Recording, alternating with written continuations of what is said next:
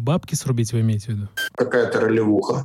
Менеджмент придумали до меня. Да нет, не ленивые. Пашем как эти, как проклятые. Пускай у человека будет 18 сортов кофе и 20 смузи, пусть он все делает как надо. Как вы относитесь к Тони Робинсу? Он сказал, я ему просто завидую. Я сходил в кино, мне не понравилось, я подал в суд на директора кинотеатра, на режиссера и на главного героя. Не в бровь, а в глаз. У тебя грыжа. Поверь в Бога, грыжа пройдет.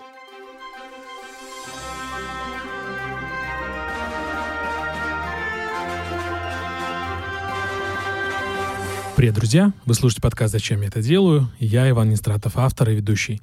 Подкаст про осознанность, желание меняться и двигаться вперед. Он о людях разных профессий и сфер деятельности. Мои герои не боятся менять и меняться. Зачем это про мотивацию? А выпуск подготовлен при поддержке компании Cleverance. Cleverance — программы для штрих-кодирования и RFID. И, друзья, хочу представить э, с огромной теплотой э, нашего героя Александр Фридман, бизнес-тренер, консультант. Александр, здравствуйте. Здравствуйте. Я с огромным удовольствием хочу вам сказать большое спасибо. Тысячи лучей благодарности, что вы согласились, и мы с вами э, в онлайне э, записываем наше интервью. Спасибо вам огромное.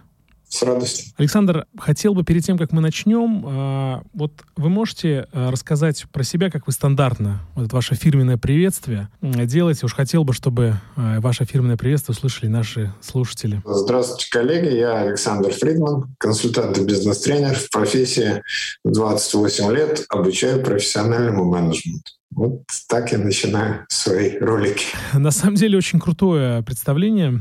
Первый раз я в 2013 году попал к вам на курс и был немножко удивлен, и про это мы обязательно поговорим. Приятно был удивлен, что э, есть такая система, и по ней можно спокойно ну, может быть, неспокойно, работать. Хочу начать с самых азов, э, когда вы только начинали, в 28 лет, это такой очень приличный срок. Можно сказать, что вы мэтр, наверное, нашей, нашего бизнес-образования. Ну, позволю себе такую оценку. Уж простите. В 90-е годы, вот уже там 28 лет, вы тренер, да? А в 90-е годы что это было? Почему именно тренер? То есть, вот в моем понимании, что 90-й год, это 90-е годы, то есть там вообще какой там бизнес-тренерство? Там бы выжить было бы.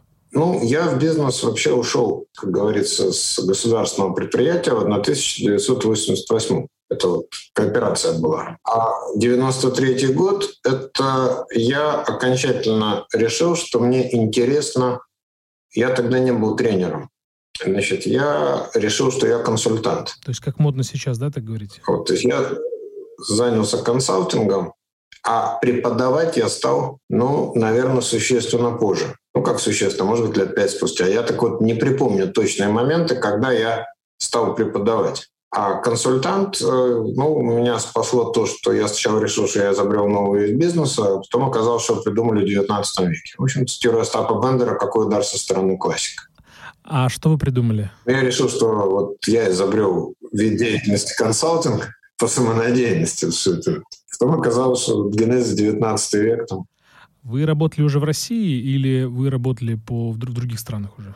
Нет, я же вообще живу в Латвии постоянно. сейчас вот я из Риги разговариваю из своего дома. Поэтому я, конечно, в Россию стал перебираться, ну, именно работать в Россию, перебираться наверное, где-то вот году в 2005 я начал потихоньку шевелить эту сторону по целому ряду там причин. А вот бизнес-тренер, вы говорите, вы преподавать, то есть все-таки вы считаете, что вы преподаватель или все-таки вы бизнес-тренер? Есть... Тут, видите, мы, наверное, уйдем в какую-то такую вот достаточно сложную историю, потому что, по идее, тренер предполагает, что он ведет тренинги. Ну да, у вас все-таки больше вот мастер-класс. Да? А я тренинги не веду, я веду мастер-класс. Поэтому просто вот преподаватель больше ассоциируется с университетом каким-то, ну, с таким, с базовым заведением. Угу. Поэтому я вот называю себя бизнес-тренером, хотя я тренинги не веду по ряду причин, опять, если что, готов бы рассказать. Да-да-да, вот мне всегда было интересно, а, Александр Фридман — это мастер-класс. Вот когда по первый раз к вам попал, это был 2014 год, это знаменитый ваш тренинг «Вы или вас», то мне очень приятно было, что э, нету какой-то какой-то группы, что мы не сидим по кругу, и не рассказываем о том, что, или нам не рассказывают о том, что, ребята, вы неправильно работаете. А это был мастер-класс, где не надо было ничего изображать, а просто внимательно слушать и записывать, и задавать вопросы. Почему вот именно такой формат? Сейчас попробую ответить. Причем э, без претензий на категоричность. Вот без претензий, что я прав, а те, кто ведет тренинги, не правы. Пусть будет это на их совести. А, ну, во-первых, да, я так вот абсолютно моя точка зрения, да. Ну, во-первых, идея о том, что там, типа, когда человек слушает э, там или как-то что он запоминает столько-то, когда видит то столько-то, а когда участвует то столько-то, чем обычно оперирует. Ну, оно как бы может быть и да. Но насколько мне известен уклон условно-западного преподавания, то там вот эта версия, что именно вот практическая работа в группах, вот это самое the best, она, мягко говоря, давно уже не так.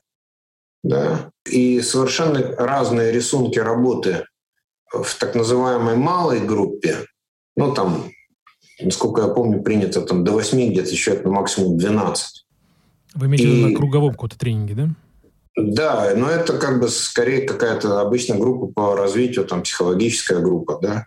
А до когда там пытаются устраивать, ну, я это назову шоу, там собирают 300 человек, их разбивают на группы.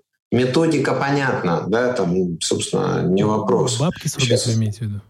Да, но, на мой взгляд, практическая ценность крайне невысока, и, как мне кажется, это скорее людей подсадка на общение. То есть они не слушают, а трепятся, простите, друг с другом, а кто-то их там это, и вот это вот взаимная такая наводка друг на друга, вот это эмоциональное по кругу возбуждение, оно принимается за ну, как бы вдохновение, что люди практически поработали. Но давайте откровенно. такая, да, вот история? Какая там практическая работа может быть вот в этом задании?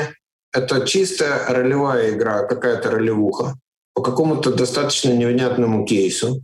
В хорошем смысле ролевуха. Да, да, да, просто очень да, хорошее, да, я хорошее слово возьму себе на вооружение.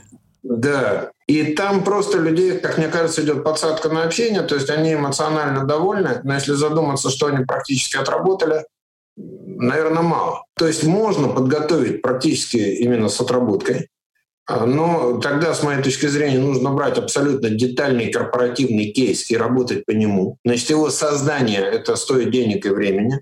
И это здорово удлиняет материал. Вот мое отношение. И кроме того, опять же, не каждый, кто хорошо работает под камерой в такой, знаете, как игра без, без счета. Да, это как играть виртуальное казино без денег. Ну, ты, ты можешь любую ставку делать, миллиард. Там, Нет ответственности, да? Да, ну как бы да, ты же так, не в реале. И я предпочитаю такой подход. Теория на семинаре, практика на рабочем месте. Вот там, извините, никаких играток. Берешь и практикуешься а вдруг я что-то делаю неправильно? Я говорю, ну есть в конце концов самооценка, есть в конце концов осознанность. Но я говорю, запиши себя сам и просмотри, какие проблемы. На кой черт на семинаре на это время? И, безусловно, подход не бесспорный, мое мнение.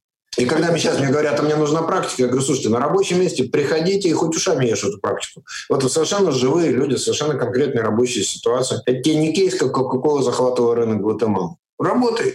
Интересный подход. Я просто э, всегда хотел меня спросить вот этот, почему все-таки мастер-класс поинтереснее. Я соглашусь. Ну, мне, я не знаю, интереснее. Вот, может, как раз не интереснее. Ну так, вот такое видение. А мне тоже ближе, потому что в, я соглашусь, что в кругу, когда вы там сидите, у вас разный формат подготовки, разный формат ответственности, и вы можете быть, не знаю, там, управлять тысячу людьми, а я могу там управлять десятью людьми и у нас уровень осознанности очень совершенно разный. И это, и опять же, ситуация, как правило, достаточно белыми нитками шитая какую-то вбрасывается, да, там, потому что серьезный кейс — это огромная работа, а так ну, это тяжело. Да. Ну, это моя точка зрения. А мне, мне, вы знаете, мне она понравилась. Сегодня мы говорим про вас все время, поэтому сегодня только будет ваша точка зрения, поэтому это очень здорово. Рекламная интеграция. Когда дело всей твоей жизни вырастает из маленького семейного бизнеса, это не что иное, как стопроцентный успех. Ты видишь, как оно растет, словно любимый ребенок. Делает первые неуверенные шаги, радует тебя своими достижениями. И ты сам стремишься принести в растущий бизнес какие-то нововведения, стараешься облегчить сотрудникам работу, мотивируя тем самым развиваться вместе с компанией. Если вы хотите упростить работу сотрудников, склада или магазина, стоит выбрать программное обеспечение Cleverance для терминала сбора данных. Это мобильный компьютер, друзья.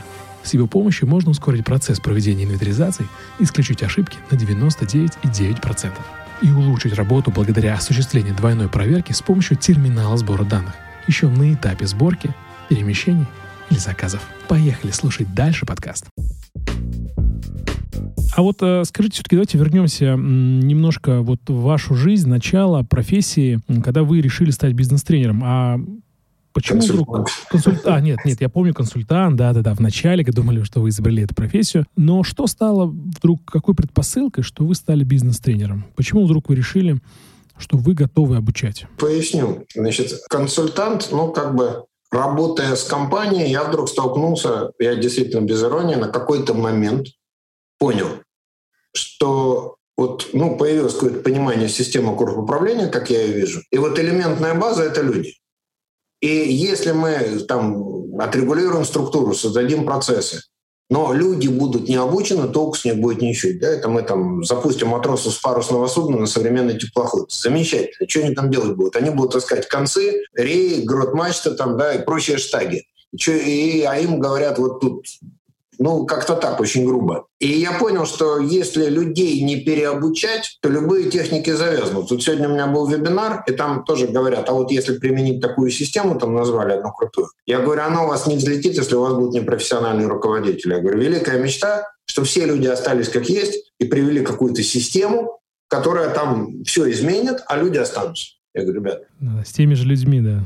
Да, хотя я понимаю тех, кто вам хочет продать эту систему. Потому что те, кто продают системы, они обычно не говорят, что вам самим придется меняться, потому что что ж пугать. Вы останетесь, система будет за вас работать. Это великий миф. И я понял, что людей надо обучать, и на какой-то момент набрался наглости и стал читать. Читать э, лекции? Да, то есть составлять лекции, учиться читать лекции и доводить. Спасала природная наглость. Хочу тогда э, сразу перепрыгнуть в нашу тему. Вы стали писать лекции. Вы на чем-то основывались? Э, что-то... Конечно. Да. А какие ваши источники? Менеджмент придумали до меня, тоже, к сожалению. А может быть и к счастью, Может быть, действительно. Вот. А, поэтому я, естественно, когда полез в профессию и стал еще тыкаться в книги там менеджмент-маркетинг, то греб все, что приходило ну, вообще, что тогда издавалось. Но вы про классиков, да, наверное, говорите? Там Минсберг, Да, я про Друкер, классиков, да. да. И Друкер, и Минсберг, и все прочее. И постепенно я понял, что мне заходят системные подходы без эгигеев, то есть с раскрытием смыслов и с выстраиванием системы. А потом я нащупал в консалтинге такое есть направление Organizational Development, э, если не переводить буквально, это именно системный подход организация как система. И тут у меня, как говорится, пошло. Тут я понял, что... Ну и фактически методики синтез, ну, то есть э, чьи-то соединенные, пропущенные через опыт консультирования компаний бизнес-проектов. Ну, естественно, там в основе база классика, куда без нее. То есть все, что бы нам ни говорили, все держится на какой-то классике, на стандартах? Ну, вот мир состоит из атомов, хоть ты стреляйся. Да. И биг дата не отменяет законов Ньютона, просто они проразные, и можно ли сказать, что они взаимоисключающие? Да, да нет. А вот вы говорите про, опять же, хочу чуть-чуть вперед э, пройти, что э, люди думают, что при внедрении просто этой системы мы как бы как шапку надели, оно все заработает. Сейчас существует такой подход, э, сейчас попробую вкратце рассказать, что если мы в потоке, если мы вот э, в кайфе, мы работаем, и вдруг вот там стало чуть-чуть тяжело, мы понимаем, что это не наше, и мы уходим. Что вы думаете про современный подход? Вот мне кажется, его все больше и больше становится в современном мире, когда получение результата без труда. Вот я не понимаю вот это. Но вот хотел бы вас, как профессионала, спросить про вот эту историю. Вы наблюдаете вот сейчас в менеджменте в современном, что есть такая история? Да, потому что если говорить о типизации людей, то люди разделяются, и, на мой взгляд, я не, не оригинален, кстати, сепарируются на тех, кто хочет мыслить, и тех, кто не готов мыслить. И для разных аудиторий есть разные продукты. Я, кстати, не вижу ничего плохого, если человек хочет работать легко, лишь бы впрок. Да, то есть я как раз вот не говорю, что надо все, вот, простите, я процитирую классика, Алексей Толстой, Петр Первый. Там есть такая фраза, которая мне иногда очень заходит. Там Петр как бы пишет письмо Меньшикову, и там есть такая фраза, что те дворянские дети, значит, которые хотят на флот офицерами сразу пойти, пусть через матросов, сначала ртом посрать научатся. Да? Вот такая, это классик, это не я. Цитата, это Алексей это, друзья, это цитата. И я как раз не сторонник, что вот обязательно надо ртом срать.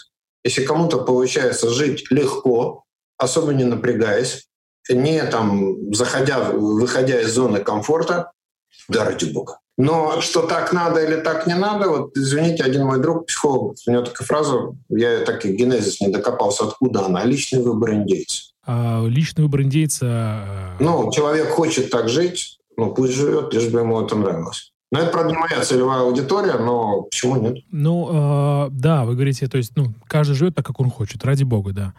Но э, не получим ли мы, э, про поколение сейчас, конечно, очень громко будет сказано, но не получаем ли мы людей, которые куча непрофессионалов, Ну, то есть там, Конечно. да, там мы чуть-чуть поработали, там чуть-чуть мне тяжело, я, ну, просто какая-то, мне кажется, как сейчас... Инфантильность? Инфантильность, да, да, да, да, да. Какая-то сплош... сплошная инфантильность. Это... Ну, уходит угроза жизни, можно жить и так, почему нет? Но, знаете, меня этот вопрос относительно не волнует, потому что, ну, человек сам выбирает, как жить. Меня это не радует, но я не готов бороться с, там, с потеплением. То есть я готов к чему-то присоединиться. Знаете, может быть, процитирую Э, раннего Жванецкого, он там как-то описывал, что он уже вел концерты, числился на воинском учете, и уехал он куда-то там в Красноярск, не помню. И вдруг ему звонят из военкомата и говорят, вы почему не сообщили свой новый адрес? А он говорит, а в чем дело?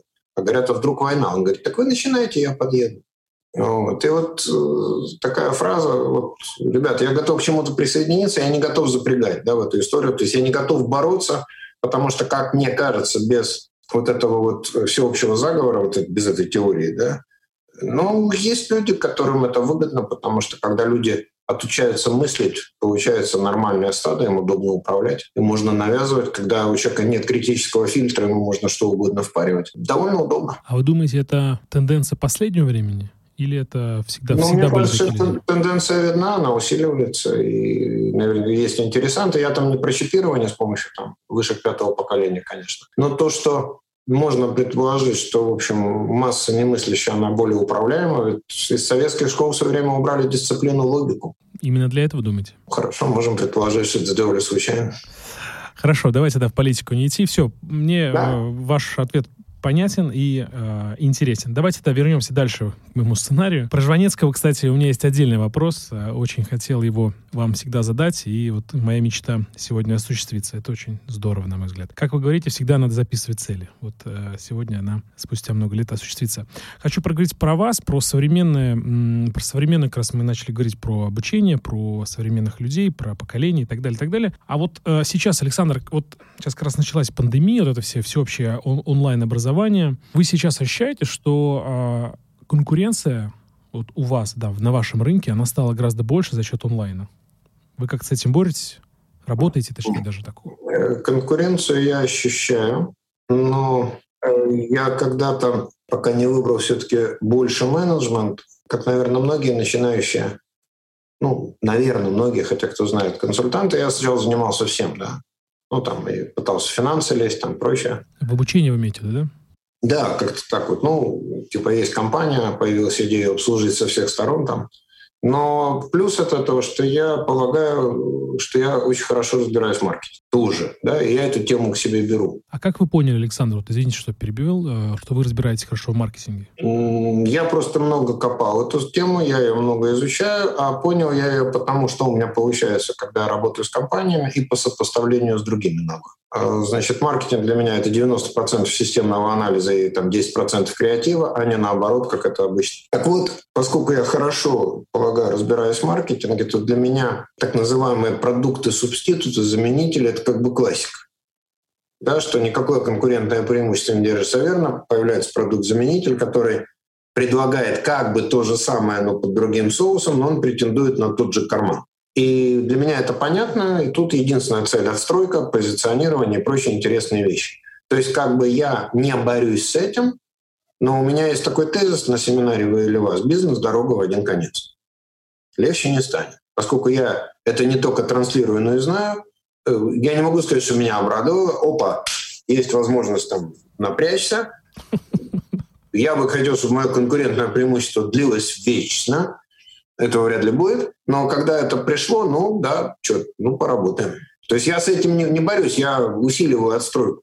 Я бы так выразился. Ну, да-да, я неправильно выразился, да, управлю. Нет, это нормально, я понимаю, да, то есть как это вот, как бороться с ветром, да, как бороться с тем, что часть людей предпочитает искать варианты жить без труда. И, кстати, к этому очень многие современные явления, если мы там зайдем в эту тему, они показывают, что как бы так можно. Ну, там, условно, какой-то в гараже двое пацанов за 2 миллиарда кому-то что-то продали, там, замутили какую-то историю. Ведь эти истории реально есть. Ну, есть, но они просто забывают про труд, наверное, про компетенцию. Про труд, про талант. Ну, ведь ну, вот они там показывают двух каких-то ребят там в трусах и касках, которые там взяли и нигде не учились, там где-то что-то забабахали. Есть такие сейчас вещи? Ну, а у Максима Батарева, по-моему, есть такая история, что он говорит, ну, он один из миллиардов То есть какой-то да, там Стив Джобс. Но, там, да. но и каждый же верит, что я-то особенный. Многие. Ну да, ну пусть, да. Хорошо, то есть э, в текущее время э, онлайн-образования э, вы э, ощутили конкуренцию, и вы пытаетесь отстраиваться. Это круто. Это круто, что вы не стоите на месте. А с текущим, э, вы все курсы ваши перешли у, у вас в онлайн, или вы что-то еще оставили на офлайне? То есть как вы за это время вы поменялись вот с, со времен пандемии? Я э, просто создал дополнительную, ну, часть продуктов перевел в онлайн. Предполагаю двигаться, продолжать в этом направлении, потому что это тренд. Но офлайн никуда не уйдет. Он вот когда естественная причина в виде короны, они там куда-то уйдут. Офлайн вернется в полном объеме. Но действительно, часть людей попробовала онлайн убедилась, что это удобно. Часть людей вынуждена попробовала онлайн и мечтает вернуться в офлайн. Тут идет перетекание какое-то. Но, в принципе, онлайн расширился, да. Но есть часть продуктов, которые я пока в онлайн вводить не планирую. Это продукт, предназначенный для собственника. Он идет в онлайн, но как бы как дополнительно, кто не хочет по каким-то причинам или не может приезжать в Москву пока. Ну вот его я пока делать э, в онлайн полностью не планирую. А почему? Потому что плохо заходит э, в онлайне или по каким другим причинам? По моим вот наблюдениям все-таки офлайн эффективнее. Ну, как для кого, там понятно, там нужно тысяча отговорок. И пока я хочу, что если что-то за собой оставить вот в офлайн, то это будет вот курс для первых лиц курс программы. Программа называется «Короли и капуста». Ну, кому надо запомнить, найдет. А, по-моему, это про маркетинг. Нет, там в том числе один курс про маркетинг, один курс про стратегический менеджмент, один курс про оперативный. Ну, это «Короли капуста», по-моему, такой уже. Ему несколько, года 3-4, да, по-моему? Очень, ну, такой Больше, где-то лет 6 он а, ну, я, я помню еще давно его, он, то есть он такой длительный. Друзья, «Короли капуста», зап, запомните. Ссылка на Александра Фридмана а, я сделаю в, в описании подкаста. Ну что, давайте двигаться дальше. Александр, а вот э, создавая, э, вы уже достаточно давно преподаете, э, обучаете, а вы сами, вот, ну, вы много что сделали, то есть у вас огромные труды, то есть книги, это такой прям труд. А вы сами, вот у кого вы учитесь вот сейчас? Кого можете назвать там? Ну, сейчас я имею в виду там последние 10 лет, давайте так, наверное, назовем. Вот. Кто ваши учителя вообще? Я больше учусь по книгам. По книгам вы имеете в виду э, классическим или по бизнесу? Нет, по разным. Э, дело в том, что я, к сожалению, не хорошо владею английским, чтобы поехать и брать там вот куда-то, да. Но меня книги вполне удовлетворяют. Я, помимо вот базовых классиков, я достаточно активно, вот, ну, как бы так, цепляю информацию про каких-то людей. Я проверяю книги, тестирую, там проверяю. И таким образом э, саморазвиваюсь, да. Но из вот тех э, в качестве такой темы, которая мне как бы так вот зашла, в частности, лидерство, это такой человек, как Маршал Голдсмит. Дядька интересный, на мой взгляд, очень... По-моему, он американец, да, был? Да, он американец. Вот э, он мне нравится, но так я не могу сказать, что вот он мой учитель, да, но мне интересно, как он подходит к вопросу лидерства. А мне кажется, вы на каком-то курсе упоминали его просто фамилия мне. Да, я, знаете, я если я что-то беру у кого-то, я говорю, что я это там взял, да, то есть я нет идеи, вот я взял и от себя даю. Если я в чистом виде что-то беру, я всегда так, стараюсь упоминать авторов. И я, наверное, вот не буду оригинален, э, боготворю Макиавелли. Государь? Книгу, да? Государь, да, в первую очередь. Мне очень нравятся вот эти все китайские истории, там, Сунза и прочее в переводе, естественно. А кайдзен относится сюда? Ну, кайдзен — это общее название технологии какой-то. Там тоже есть разные книги. И опять, именно по кайдзен я не специализируюсь, это отдельная область. Но у меня опять убеждение, да, что ни одна технология, вот база некая для любой технологии, там хоть кайдзен, хоть лин, хоть там как чего не называй — это профессиональный руководитель, профессиональный с точки зрения менеджмента. Ну, да, потому что имеете, да. Для меня это как база. И это то, чем я в основном занимаюсь, а есть множество таких вот сопредельных участков. Почему, повторюсь, во многих компаниях, которые берут вот, вот это или вот это, не, оно не срабатывает именно из-за непрофессионализма в первую очередь. Очень близка ваша теория, что чтобы взять э, какую-то методику, надо самому меняться Потому что, мне кажется, вот про это, к сожалению, забывают. То есть в чем-то базовый менеджмент как ОФП в спорте, да, вот пока ты как-то что-то не растянул, не, не, не усилил, тебе это движение, тебе можно привести там супермастера, а ты его не повторишь. Ну, арифметику, наверное, может и преподавать э, какой-нибудь ученый, да, но смысл. А давайте вернемся тогда. Вот очень интересно, вот так э, про, про, говорили про книги. Еще раз, ну, то есть вернемся, вы, я вас перебил, к сожалению, и вы, мы не закончили, да-да-да, про книги. Мне вот очень интересно. Можете продолжить, пожалуйста? Да, Тарасов Владимир а, Константинович. Человек, которого я так в хорошем смысле смотрю снизу вверх. Э, я не его ученик, я его почитатель. Его книги я читаю, что-то беру, где-то я и четко указываю. Мне очень импонирует его подход. И если меня спросили, чему учит он, я бы сказал, он учит мысль. Великое мастерство, на мой взгляд, да, это очень высокая тема. Да, у него, э, я недавно прочитал книгу «Технология жизни», э, которая там 92 -го года, и немножко она меня просто удивила. Особенно вот э, спрошу вас, я спрашивал у коллег своих, Владимир Тарасов говорит про то, что цель должна быть э, нереализуемой в жизни. То есть она должна быть, ну, после смерти тоже должна быть. Вы можете пояснить, зачем? А, знаете, это та вещь, которую я его, наверное, не понял. Я не говорю, что она неправильная. Э, может быть, потому что у меня нет цели за пределами жизни, а у меня ее нет. Или, может, я ее не осознаю, да. То есть вот для меня это пока вот, вот эта его концепция немножко для меня мертвая, да. Я не очень понимаю, о чем идет речь. Ну, а можно ли сказать, что Илон Маск с полетом на Марс как раз имеет эту цель? Как вы думаете? Да бог его знает. Хорошо, просто хотел, э, тоже у меня этот вопрос был подготовлен про Тарасова, как раз в контексте я спросил. Я просто тоже не совсем понял, поэтому Думаю, может быть, с вами проконсультируюсь.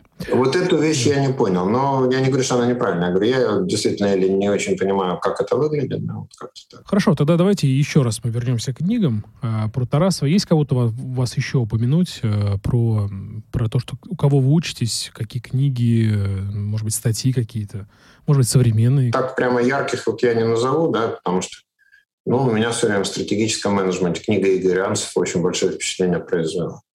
Ну, он вообще считается как бы отцом стратегического менеджмента, вот Игорь Анцев. Книга мощнейшая. И знаете, вот э, как бывает, вот ты читаешь книгу, да, и в чем иногда сложность? Ну, это там отдельно потом, может, развернем эту тему. Вот вам наверняка приходилось, вот ты книгу надо читать постоянно с напряжением. То есть как только ты так чуть концентрацию убрал, ты понимаешь, ты перелистнул, ты ничего не понял. То есть книга очень плотнейшая по смыслу. Э, но это не значит, что опять шортом посрать, вот тут правильно. Да? Ну, просто книга мощная с точки зрения, там содержится вот сконцентрировано в zip-файлах, там ну, как Просто концентрат какой-то такой прям сладкий-сладкий. Ну, давайте тему эту развернем про концентрат. Раскройте ее. Да, но опять тут нет идеи, что обязательно без труда не выводишь рыбку из труда, да, из, из пруда. Вот что это вот надо помучиться.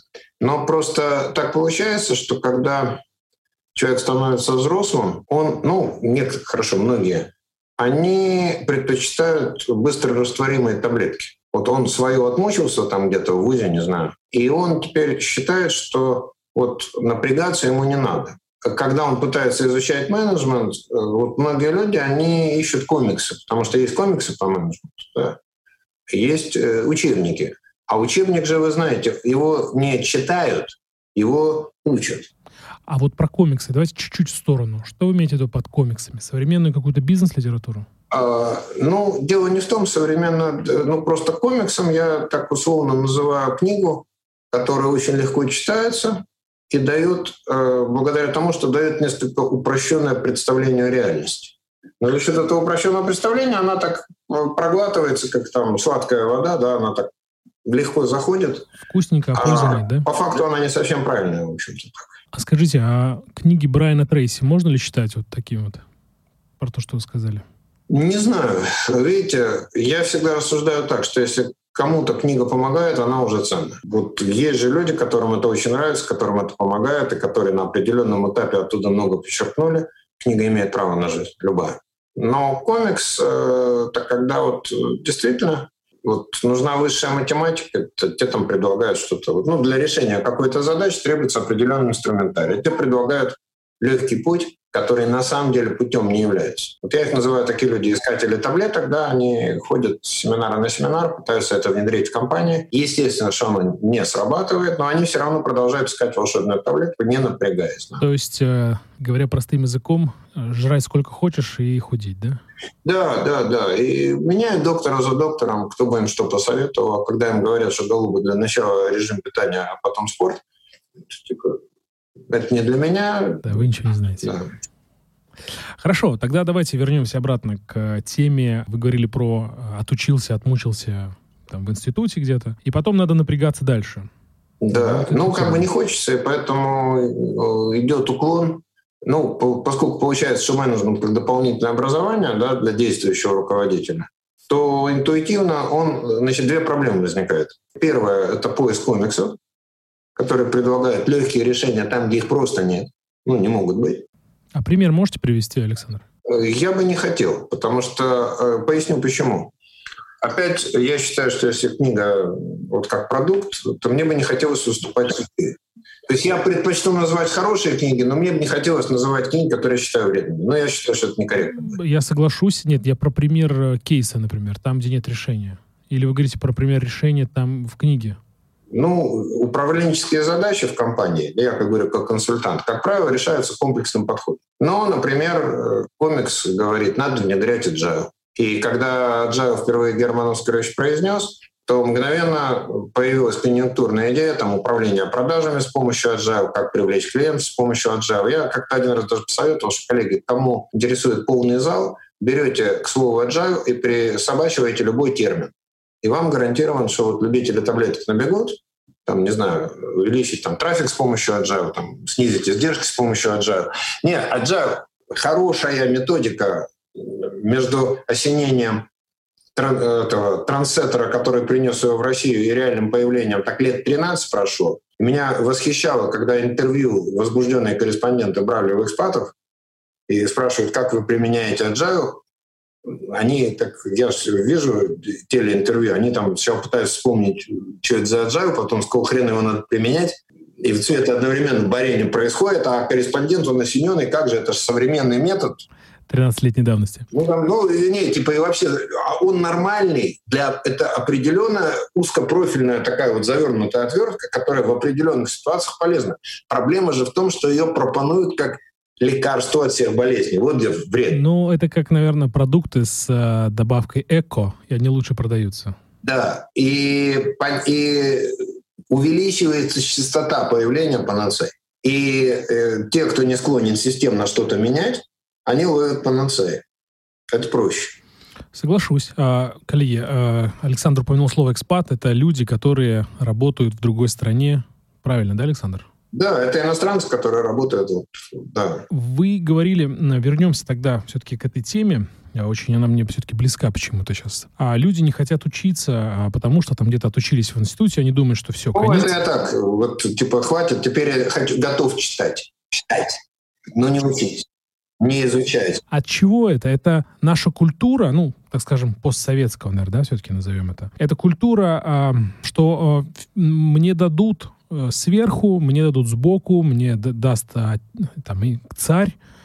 Это отсутствие культуры или это что это? Что, что, что вообще такое, на ваш взгляд? Я не думаю, что это постсоветское. Мне кажется, вот это следствие той же, может быть, некоторой растущей инфантильности, а может быть и объективно, что сейчас я еще один виток тут сделаю, с вашего разрешения. Один, одна из проблем руководителя, я это называю избыточная прагматичность. Человек пришел учиться из компании.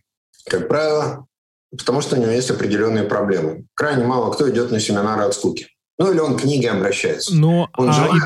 Александр, я прошу прощения, да. а идут ли, например, вот э, там на вас просто потому что знают, что ваш там подход, он там очень крутой, там у нас в компании очень уважают, а, например? Ну, идут э, на меня с разными мотивами, но давайте вообще человек вот идет, либо он берется за книгу, либо он начинает искать ответ, действующий руководитель.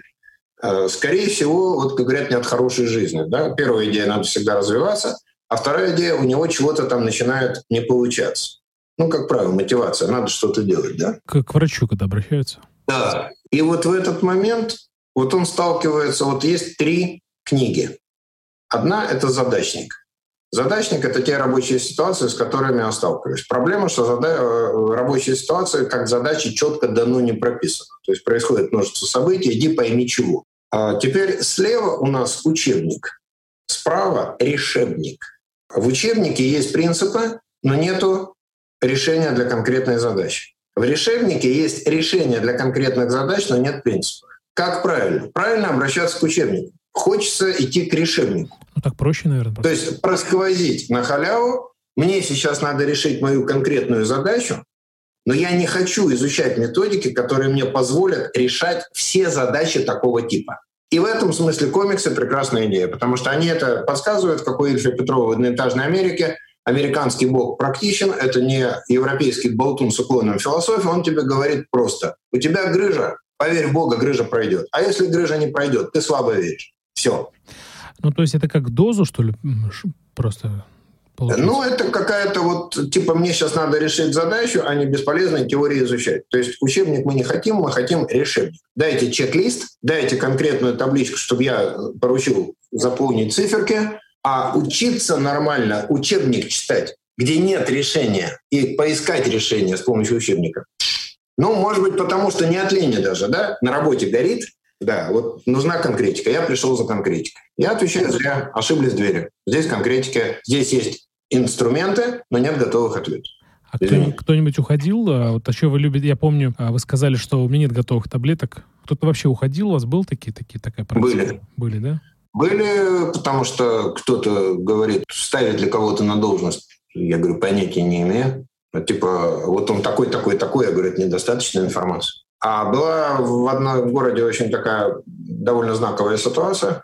Э, так, э, дама, в общем, достаточно такого бизнесового, нормального вида, то есть вот она, мы там, семинар посвященного регламенту. Дама говорит, вот, а можно ли поручить э, вот, заниматься регламентом в компанию юрист? Я говорю, если юрист, а, не возражает, б, имеет свободное время, с, он готов этому учиться, почему нет? Она говорит, мне нужен конкретный ответ. Я говорю, я вам не готов его дать.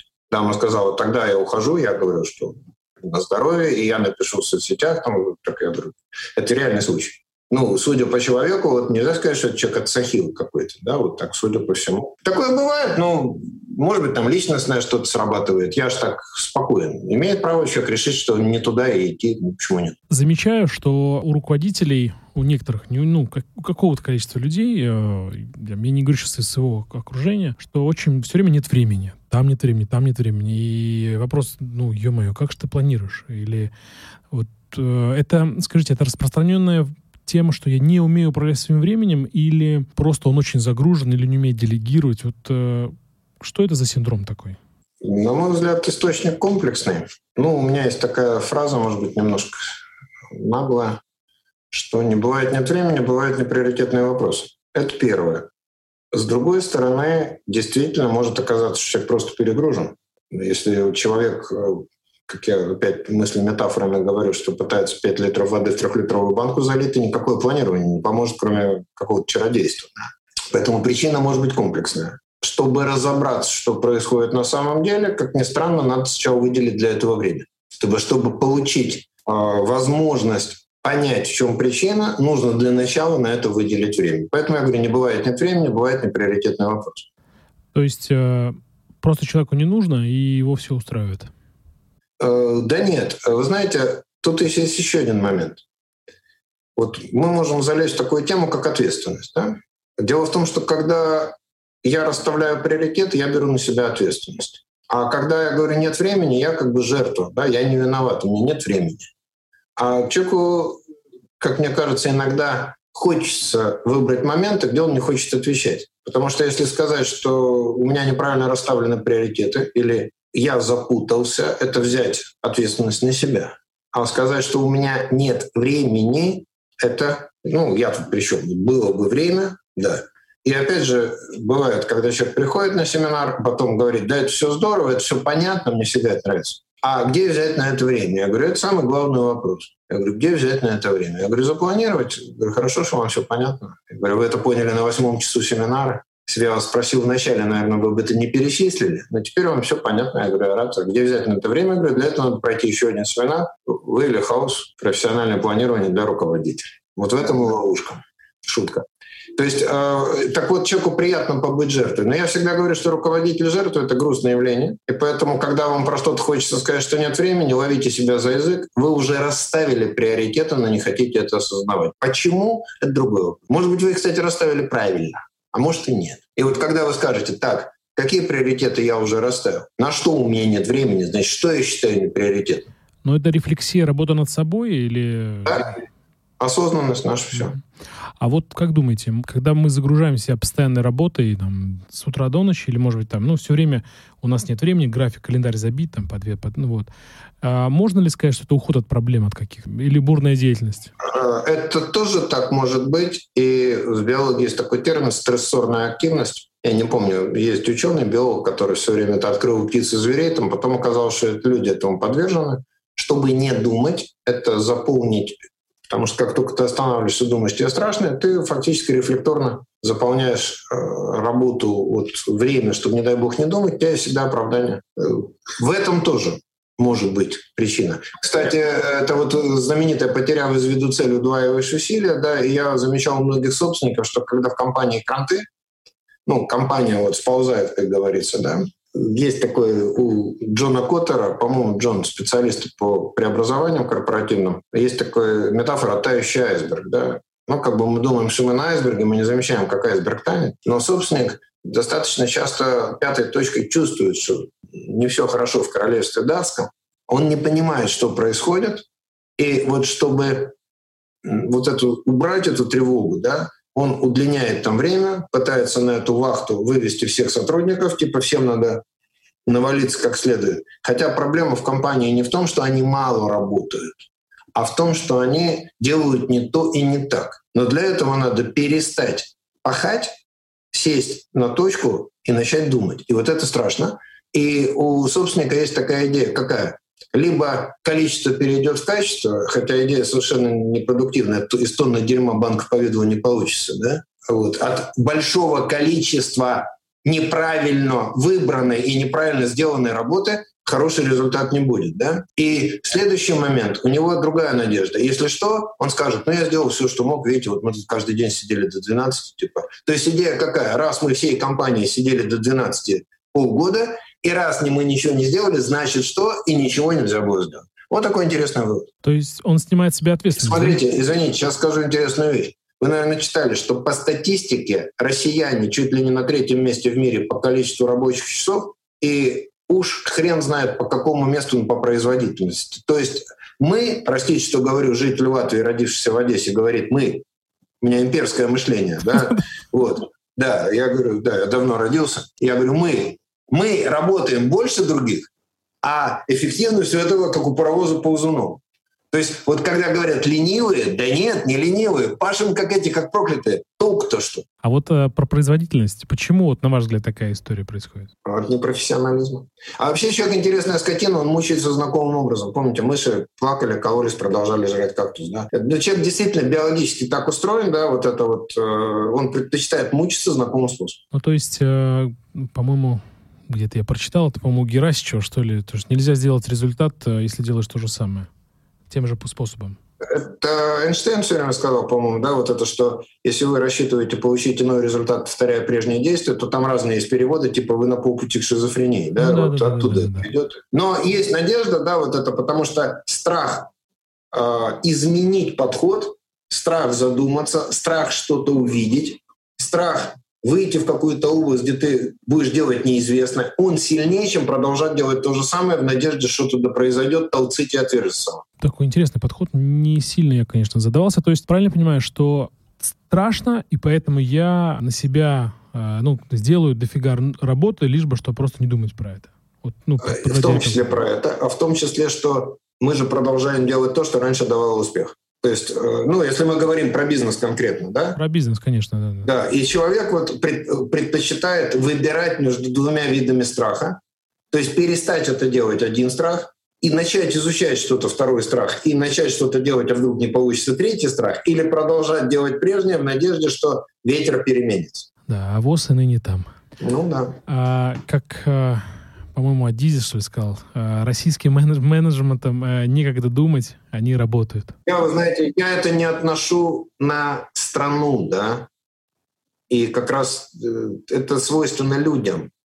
И еще одна проблема, что очень многие, вот, кто сейчас начинает, они вот немножко наковыты легкими успехами, которые как бы могут быть. Вы имеете в виду с потоков информации извне, которые идут, да? Ну, поток информации, да, вот эти комиксы, это что же вот в массированном порядке некоторым образом развращает, да? А вы поговорите про инфо-цыган, прошу прощения за термин, э, вот этих всех инстаграмных э, миллиардеров и миллионеров, вы про них сейчас, да? Э, ну, я говорю вообще про комиксы в любом варианте, которые идут из Запада. Но там тоже литература, она тоже идет. Я тоже не очень хорошо отношусь к этому термину. Я понимаю, в чем его смысл, но мое мнение, что просто использовать это не вам в укор, это я публично доношу, что использовать нацию или народность в уничижительном смысле, это, в принципе, не гуд, да? Смысл соглашусь, я понимаю. Да, да принято, да, понял, да. Да, да, это так, просто как это моя согласен, идея. Да, да, я соглашусь, да, не думал про Я это. как, как еврей чувствителен к этой теме. Вот, поэтому мне кажется, да, хотя вот идея понятна, да, но это перепевщики, это бог с ним.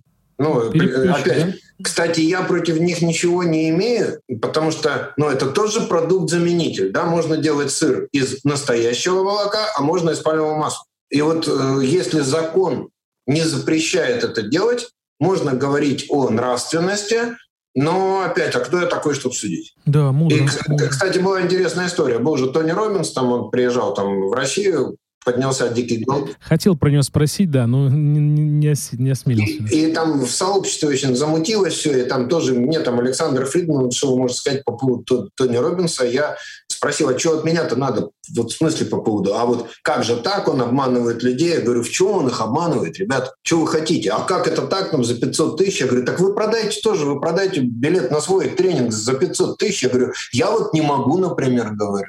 Но это ж не повод винить в этом Тони Робинса. Он обманывает, это плохо. Я говорю, почему? Почему? А вот на него в суд подали. Я говорю, классно, я сходил в кино, мне не понравилось, я подал в суд на директора кинотеатра, на режиссера и на главного героя, да, потому что они мне показали не то, что я ожидаю. Я говорю, слушайте, может поменять поставщика травы, которую курили? Ну, говорю, в чем проблема? Это развод. Я говорю, а у вас истинное искусство, блин. Кто это сказал? Я Поэтому согласен. ничего не имею против Тони Робинса. Нормальный продукт. Ну как, он продает свое, ты можешь ознакомиться, что он продает, ты получаешь пользу, это нормально. Тебе не нравится, не ходи на этот концерт. Ну, нормально. В чем проблема? У Лобковского, у психолога, как-то спросили, как вы относитесь к Тони Робинсу. Он сказал, я ему просто завидую потому что он очень много зарабатывает. Ну, это не, прямой, не прямая цитата, но было что-то похожее. Тоже я вообще удивился, почему вопрос возник, да, из-за чего хайп возник. И, и вот эта попытка, кстати, очень интересная была создать комиссию, которая будет отделять чистых бизнес-тренеров от нечистых. Я говорю, ребята, а кто туда войдет? Вот кто это будет определять? Вы покажите этих профессиональных, чистых душой, коммерчески незаинтересованных, которые будут судить. Это какая по счету комиссия, которая будет отделять агнцев от козлищ, там зерна от плевел, чистых от нечистых. Я говорю, ребята, уже проходили. Ничем хорошим, сам, союз писателей и прочее, я говорю, ничем хорошим ведь это не заканчивается. Ну да, союз, это в Советском Союзе, по-моему, была такая история.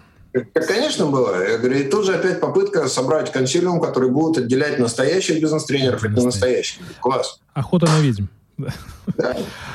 Да, Бескорыстная Если бы, да. Александр, давайте тогда вернемся к теме нашей.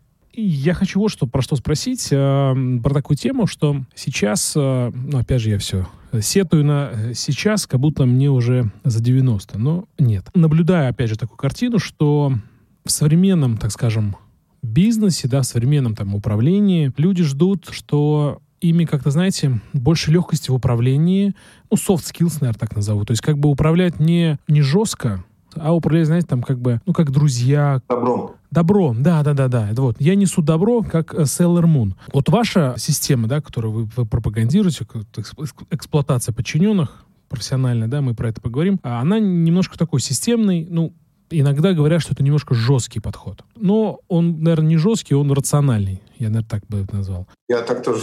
Вот, да-да. Но сейчас вот как бы ждут очень такого, знаете, мягкого обращения, а чуть-чуть надавил на сотрудника, все, а, он уже а, там, ты покушаешься на мою личность, на мою там и так далее, и так далее. Вот Что вы вот про это скажете? Вот в современном мире, как вот сейчас вот про управление? Что, что с этим делать?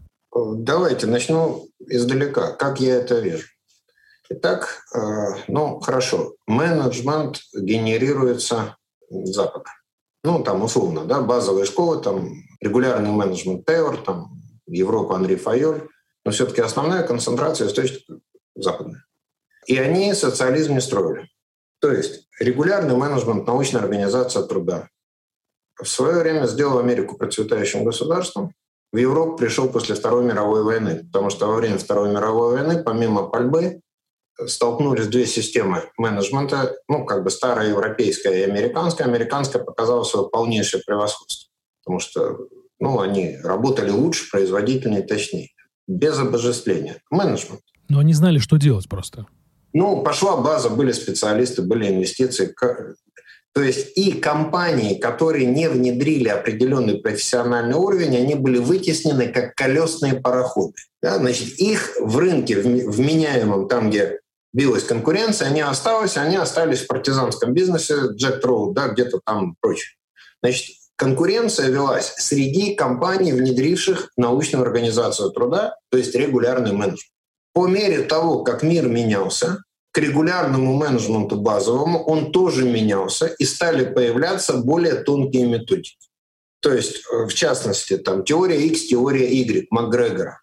Если почитать оригинальный текст, он пишет, что менеджерам бы, ну, в итоге неплохо бы понимать, что для ряда людей самомотивация, получение удовольствия от интересных, трудных задач — это естественное состояние. Но тот же Макгрегор пишет, что я отнюдь не говорю, что не нужна власть и не нужна иногда директивность, Просто менеджерам надо быть гибче, ну, более гибкими, да, и видеть, что есть ряд людей, которые готовы работать самостоятельно. Они не нуждаются во внешних стимулах, не только понимают искусство кнута и пряника. А может ли быть власть без полномочий? Ну, если она только может.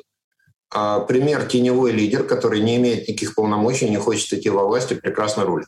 Ну, то есть власть не дают, власть берут? Власть могут взять, если вы не охраняете. Угу. Интересно. И когда сотрудник позволяет себе не выполнить ваше задание, которое может выполнить, фактически он у вас отбирает власть.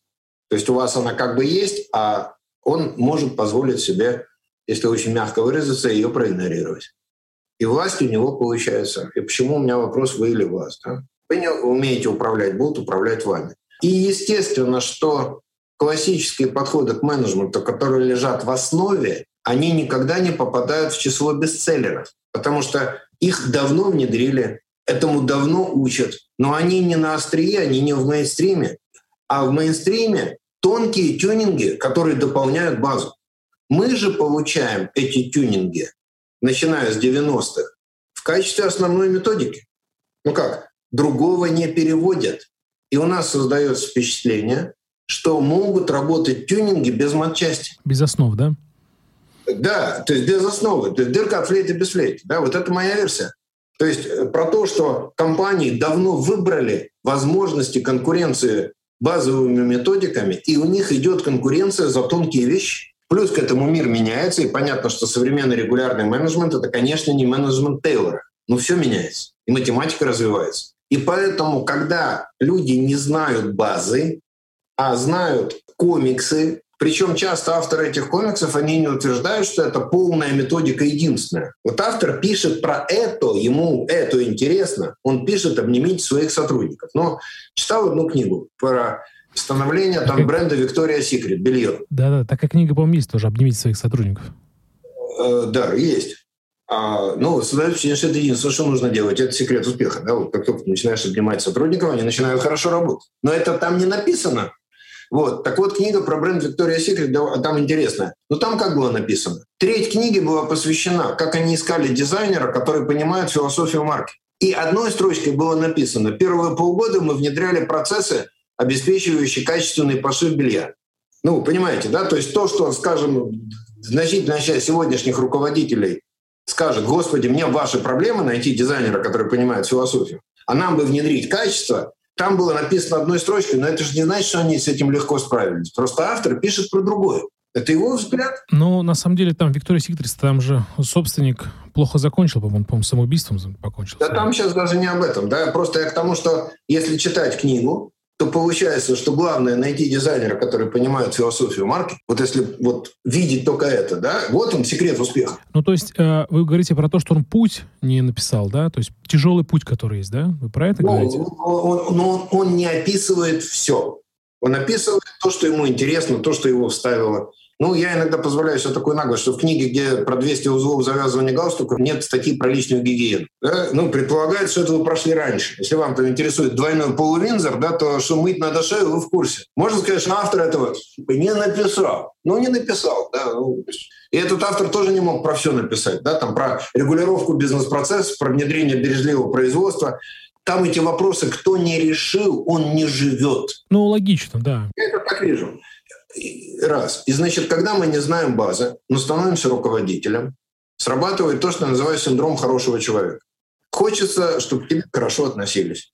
Хочется, чтобы тебя окружали люди, которые не плюют тебе в спину. Хочется, чтобы тебя к нам приехал, к нам приехал Александр Семенович Дорогой. Да? Ну, по-человечески это понятно. Это не значит, что тебя должны ненавидеть. Но, к сожалению, мне достаточно статуи Макиавелли. К сожалению, не все люди живут так, как повелел им Господь. И я предлагаю гибкий подход. То есть руководитель должен уметь быть и толерантным, и жестким.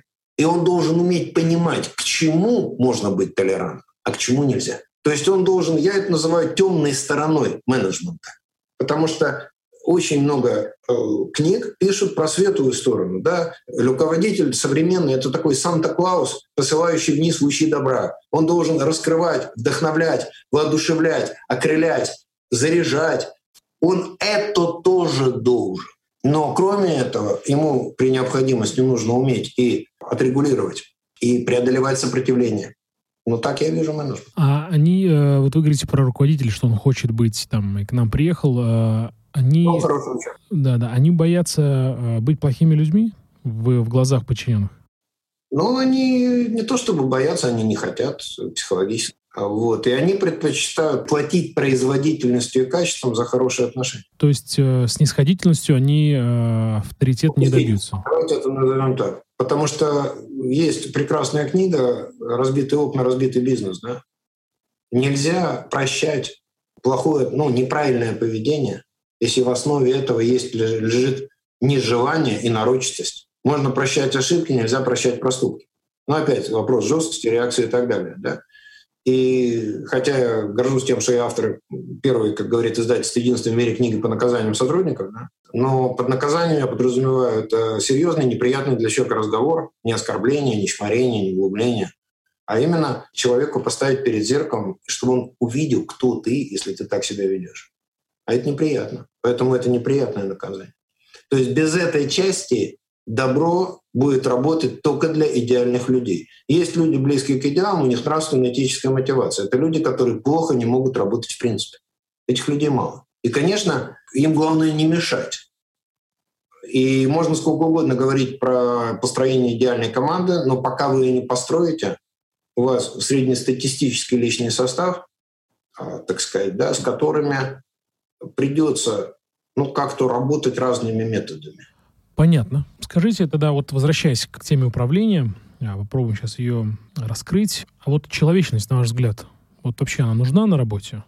Или все-таки все должны в напряжении работать? Человечность нужна, но опять это вопрос толерантности, да.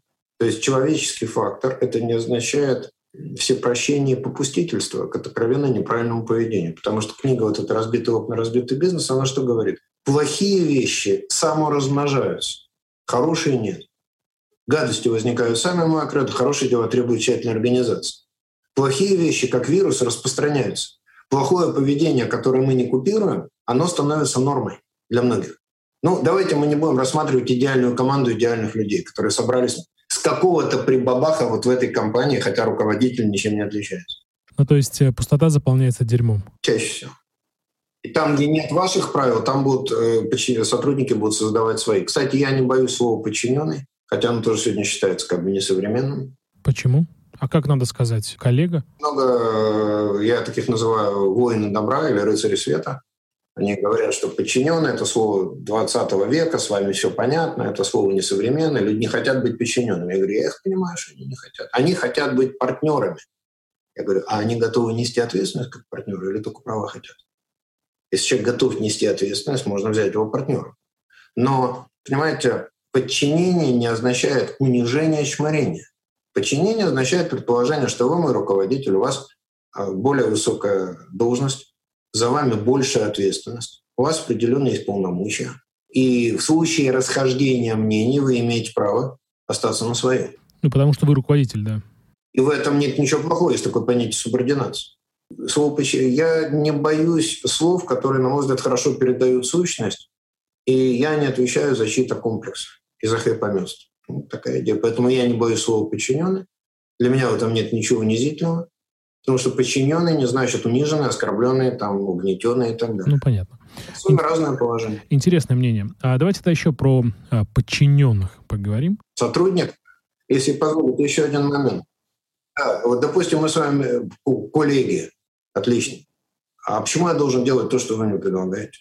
А почему я должен сохранять свои обязательства перед вами? Ну, мы же коллеги. Ну, понятно, да. А вот э, тогда вот давайте продолжим, раскроем тему э, подчиненных и руководителей. Что вы думаете по поводу дружбы с подчиненными? Куда этот путь вообще ведет? Ну, мне бы не хотелось выносить категоричные суждения. Мне кажется, ну, ваше, ваше мнение, то есть. Лучше не дружить. А потому что дружба самоценна, она не предполагает коммерческой выгоды. Но не дружить не означает быть врагами. Но у меня есть семинар, который наполовину посвящен понятию дистанции. И дистанция не в смысле, как казаться чванливым мудаком, простите за выражение, да, и вот типа понты колотить там гнутые, да, вот чтобы типа все знали, какая важная персона. Я не об этом. А дистанция — это э, форма отношений, которая позволяет ни мне не забывать, ни вам не забывать, что нас связывает. А как называется курс этот, Александр? Курс называется «Между ангелом и чертом». Как раз там часть, потому что действительно дружить или работать — это не всегда удается совместить. И, конечно, высокий профессионал. Э, и вот э, то, что я видел, приветливость, отсутствие хамства не означает дружбу. Да, это мы вежливы, мы культурные люди, мы разговариваем вежливо, на равных, как бы, но это демократическое на равных не означает, что мы друзья. То есть отсутствие хамства не означает дружеские отношения. То есть зачастую хорошие отношения люди расценивают как... Повод сесть на шею. Повод сесть на шею, да. И свесить ножки. Ну, опять, э, понимаете, вот я рассуждаю как? Вот будет неоригинальная мысль, что идеальных сотрудников мы встретим в идеальном мире, как только туда попадем, я не спешу. А в реальной жизни мы будем работать с людьми, тоже ничего оригинального, капитан очевидность, которых есть и достоинства, и недостатки. И человек, не отягощенный абсолютной нравственностью, склонен заполнять весь объем, как газ. Это биологическая норма, это даже не свинство. Ну, есть такт, есть этика, но, понимаете, опять, давайте мы не будем идеальный подчиненный, высокопрофессиональный, высоконравственный, высокоответственный, высоко целеустремленный, с дикой способностью к саморазвитию. Где их взять? Не знаю. В идеальном мире, как вы сказали. Да, почему? Нет, такие люди есть, но они стаями не летают, и одного человека, может быть, найти можно, а вопрос, он придет ко мне работать, а кто я, чтобы он у меня работал? Со мной хорошо. Я же тоже должен быть недюжинных достоинств, да? И получается, что мы работаем с нормальными людьми. Я хочу, чтобы он работал производительно, производительно — это напряженно. Человек хочет работать в охотку. Вот у нас пошел конфликт некоторый. Но э, вы же еще говорите, что э, мы заслуживаем тех подчиненных, с которыми работаем. Да, ну, что да каждый руководитель заслуживает своих подчиненных, да, совершенно верно. Но каждый, кого вы не уволили, заслуживает управления. Он для вас достаточно хорош, чтобы вы потрудились. Вот это мне всегда очень импонировала история, что э, если у тебя работает человек, то будь добр, управляем. Если тебе он не нравится, то сноси. Да, отпусти его, зачем ты его мучаешь? Если вы с ним не можете договориться, вот расстаньтесь. Ты не можешь, он не может, но не идет у вас. Ну что, мучиться? Что мучить? Тогда, а, подводя итог по дружбе с сотрудником, то а, ваша рекомендация не идти туда, потому что будет не очень. То есть не все... Ну, не давайте все... мы по умолчанию оставим за кадром идею, когда идет псевдодружба с целью манипулировать, с целью вытащить инсайдерскую информацию, давайте мы это вообще оставим за флагом, да? Да-да-да, ну, то есть без, ну, как бы сказать, с выгоды, да, вы имеете в виду? То есть теоретически избыточно дружелюбная атмосфера может привести к плохой производительности, к расслабленности, к плохому качеству. И там, где я видел, где, понимаете, отношения не значит не дружеские, не означает плохие. Они означают вот это, я использую термин, когда занимался плаванием, а потом имел дело с водой в службе в армии, спортивная температура воды. Она бодрит, она прохладнее купальная. То есть атмосфера должна быть рабочей. Хорошие отношения, допустимый, отличный, побочный продукт качественной производительной работы. Вот если у нас есть качество производительность, если есть при этом еще прекрасные отношения, кто ж против? Но это не цель для бизнес-структуры и уж точно не единственное средство. И многие руководители думают, что если я к ним буду относиться по-доброму, то они в благодарность или в ответ будут хорошо работать. И очень многие на это напарывались, особенно собственники. Но про воду, а, она же такая как бы холодная, потому что когда вы сильно гребете, я прошу прощения за жаргон, то вам, вам становится комфортно. Да, будешь плыть нормально, не замерзнешь. Холоднее будут судороги, теплее будет расслабуха, спортивная температура воды. Она бодрит и стимулирует да, да, и просто когда вы сильно гребете, вам просто легче, а, вам, ну, вас она охлаждает, как, как, как я понимаю. Хорошо. Кто-то не хочет плавать, хочет купаться. Да-да-да. Я хочу, это, ну, наверное, к вопросу как раз э, к теме, что э, расслабон на работе, такая как бы хочу работу, хочу не работаю. Это как раз вопрос о том, о температуре воды, о температуре напряженности в, в коллективе. Вы знаете, еще такую тему хочу обсудить. Опять же, наблюдая ситуацию, что очень много вокруг себя, так скажем, просто очень много, очень манипулятивная такая история, наблюдаю, что люди стали часто просто болтать о том, какие они крутые, классные, что они там сделали, куча всего, но при этом они ничего не делают. Но на их слова клюют их руководители, и так далее, так далее, так далее. Это тенденция текущая или это все-таки моя какая-то иллюзия? Ну, наверное, такая тенденция есть на фоне многих, но она опять, наверное, как мне кажется, понятно, чем вызвана. Это, с одной стороны, процветающее, вот, использую термин хайпометство, да, а с другой стороны, непрофессионализм руководителя, который, цитируя Филатова, не может отделить незабудку от дерьма. Да? Ну, классика, куда без нее денешься. Да? И ну что делать? Вот сын одного моего знакомого вот сформулировал одну фразу гениальную. Самое страшное, когда за поруки встретился с невезучим. Да? Я, я вас понял. Хорошо, тогда двигаемся дальше. Александр, а вот э, возвращаясь к вопросу э, книги, у вас есть достаточно замечательные книги, мы про них, если успеем, обязательно поговорим. У вас есть книга знаменитая, она бестселлер вы или вас профессиональная эксплуатация подчиненных. Вот слово профессиональная эксплуатация подчиненных, она вроде бы понятна, но и с другой стороны непонятна. Вы можете, пожалуйста, для всех, для нас, э, из первых уст расшифровать это понятие, пожалуйста. Я даже не буду задумываться, что я задумался. Ответ у меня есть. Смотрите, слово эксплуатация имеет как бы два, две производных. Эксплуатация техники Достойное занятие. Эксплуатационник, инженер. Эксплуатация человека плохо. Пошло с дедушки Маркса, да, потому что сразу приклепывается хищническая, там, убийственная эксплуатация. Сразу видны там рабочие с суповыми мисками, там, угнетенные злобными капиталистами с прутами. Да? Ну, что-то такое есть, да. Да, что-то такое есть. Я же понимаю так. Если мы отбросим вот эту всю политизацию, я могу объяснить, что в моем понимании профессиональной эксплуатации. Да-да-да, исключительно из вашего понятия, да. Значит, во-первых, это хорошее понимание ключевых характеристик объекта. Да, есть субъект, есть объект. В управлении так принято. Есть субъект, есть объект. Ну что делать? Кому-то не нравится. А мне говорят, это, это как это? Это одушевленный человек. Я говорю, ну, объекта есть душа, разум. Ну, это характеристики объекта. Что тут такого? Давайте подискутируем, уйдем к Платону. Не хочу. Еще раз, авторская версия, да? Значит, это так. Что такое ключевые характеристики? Ну, имеет ли значение цвет волос и вес? Может быть, не очень. Да, там, а интеллект, э, профессиональные знания, да. Стоит токарный станок. Его вес имеет значение, если он уже установлен? Нет. Когда устанавливает, надо думать, перекрытие выдержит. Понятно. А вот оборот шпинделя имеет значение. Значит, понимание ключевых характеристик объекта. Раз. С точки зрения его функционирования. Второе. Понимание параметров работы объекта, причем базовый режим, оптимальный и форсажный режим. Да? Понимание потенциала объекта, потому что у нас объект имеет потенциал. Понимание методик воздействия на объект. Понятно, он разный на станок и на человека. Да? В нашем случае это инструменты руководителя управленческой компетенции. Далее, понимание оптимальных условий функционирования объекта. Для станка это 380 вольт, для человека офис, кофеварка. Доброе слово.